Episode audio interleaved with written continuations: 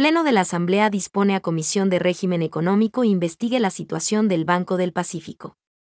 Con 103 votos afirmativos, el Pleno del Legislativo encargó a la Comisión de Régimen Económico, Tributario y su Regulación y Control para que realice una investigación exhaustiva de la actual realidad y de todos los precedentes económicos y jurídicos del Banco del Pacífico, así como sus auténticas perspectivas financieras y que, a la mayor brevedad, entregue un informe completo y documentado a la Asamblea Nacional. La moción, presentada por el legislador Joel Abad, determina que el referido informe será materia de análisis en el Pleno, sobre el cual se puedan adoptar las mejores y más pertinentes resoluciones, con el fin de ejercer la obligación constitucional de fiscalizar y ejercer control político, así como defender los intereses nacionales y populares.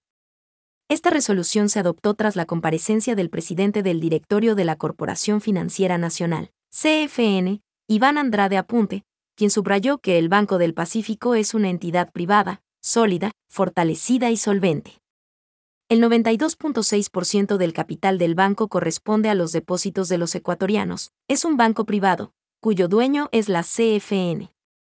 Nosotros estamos fortaleciendo esta entidad bancaria, a través de varios mecanismos y para ello estamos manejándolo con prudencia, añadió explicó que el proceso de venta será solo con la participación de oferentes internacionales y no se permitirá que en esas empresas intervengan como accionistas, ni directa ni indirectamente, personas naturales o jurídicas ecuatorianas. El siguiente paso será la actualización de la valoración del banco, que concluirá este mes, añadió. Según el presidente del directorio de la CFN, el banco cerró el 2021 con un patrimonio de 819 millones de dólares, mantiene 15.747 puntos de atención al cliente, pues sigue siendo el banco que atiende efectivamente a todos sus clientes, en todos los rincones del país.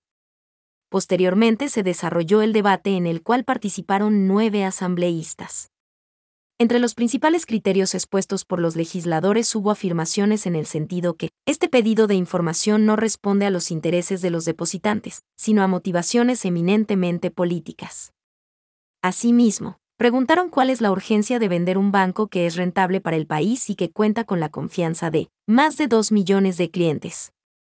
Además, comentaron que si supuestamente es un banco que está bien, el cierre de agencias y oficinas en distintas ciudades del país genera inquietud en la cartera de clientes, quienes se ven obligados a llevar sus cuentas al banco de al lado. A la vez, se formularon llamados a desarrollar un proceso de venta claro, transparente y, sobre todo, técnico, que garantice los intereses de los depositantes.